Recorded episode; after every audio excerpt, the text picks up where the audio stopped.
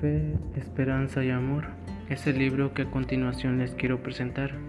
Está escrito por el padre benedictino alemán Ansel Grun, quien en este libro trata de ayudar a vivir desde una perspectiva básica cristiana. La dinámica de este libro se centra no en una realidad teórica sobre la fe, la esperanza y la caridad, sino en una serie de cuestiones que de un modo u otro afectan a todo creyente en el vivir su ser y compromiso cristiano. Este es un acercamiento sencillo y profundo a las virtudes teologales, lo que nos ofrece el padre Ansel Grun. Él es, el autor, sin duda, de gran ayuda y da un gran estímulo al lector orientaciones para hacer y dejar hacer que la fe, la esperanza y la caridad sean realidad vital, estímulo eficaz en su exigencia. Él ha dividido este libro en tres partes, donde en cada una va poniendo y explicando lo que es eh, las virtudes teologales. Comenzamos con lo que es la fe. Él menciona que la fe es una de las actitudes fundamentales de la vida humana. Si no creyéramos unos en otros, nuestra convivencia sería casi impensable, porque entre nosotros reinaría la desconfianza. La fe va acompañada de la confianza. Eso es algo que siempre debe ser fundamental. Sin embargo, con cierta frecuencia la fe es entendida erróneamente como opuesta a la razón cuando en realidad sencillamente supera esta. Cada vez que nos encontramos en el límite de nuestro conocimiento, solo nos queda la fe.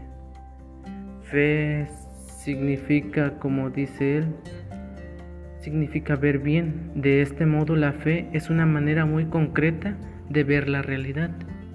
Dios siempre va a ser el origen del bien. Solo se podrá ver el bien si se cree en Dios si se cree que Él está presente en todas las cosas. La fe, como lo menciona San Juan, es expresión de la existencia cristiana. Solo quien cree vive de verdad. Quien no cree está muerto. La fe nos da una calidad de vida nueva. En el Evangelio de Juan, esta nueva calidad recibe el nombre de vida eterna. En la fe se abandona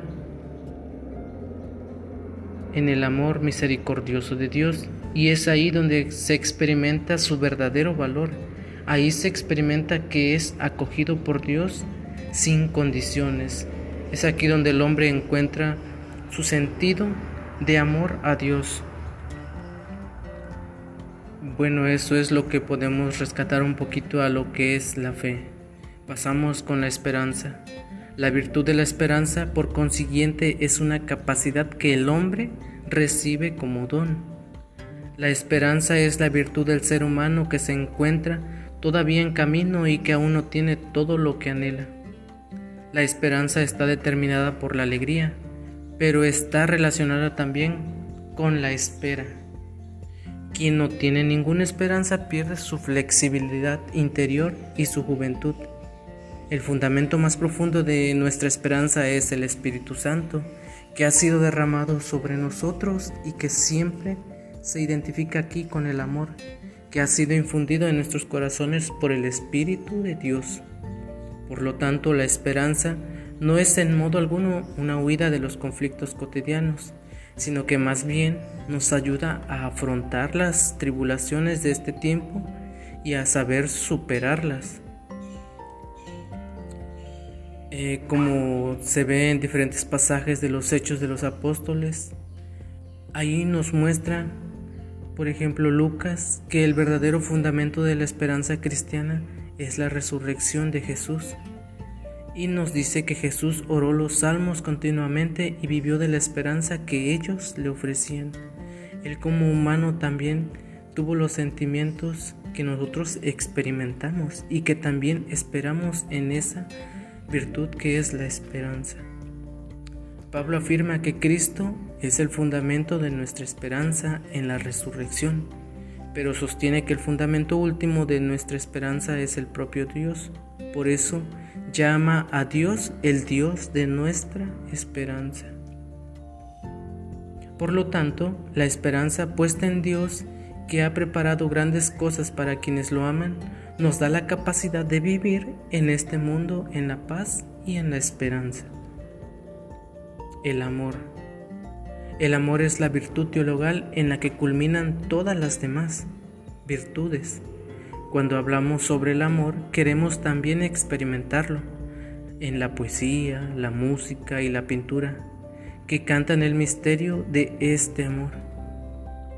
El amor del que habla la Biblia y la tradición teológica es más bien el amor al prójimo, a Dios y a nosotros mismos. Es la meta del esfuerzo espiritual, es la cumbre hacia la que se encamina la fe y la esperanza. El amor es por tanto más que un sentimiento, pues implica una forma nueva de comportarse. Junto al amor a Dios, el amor al prójimo es el principal mandamiento cristiano. Jesús ve en los dos el cumplimiento de toda la ley judía. Amar a Dios, pues, significa más que responder a su amor con la voluntad y más que amar al prójimo, amar a Dios es un proceso que dura toda la vida que incluye nuestras fatigas y que ante todo consiste en abrirse a su amor. El amor, por tanto, nos llenará también en la vida eterna junto a Dios. Cuando estemos en la gloria de Dios, desaparecerán la fe y la esperanza, solo quedará el amor. Llegaremos a ser solo amor y en el amor viviremos para siempre en Dios. Lo que el padre Ansel Grum también trata de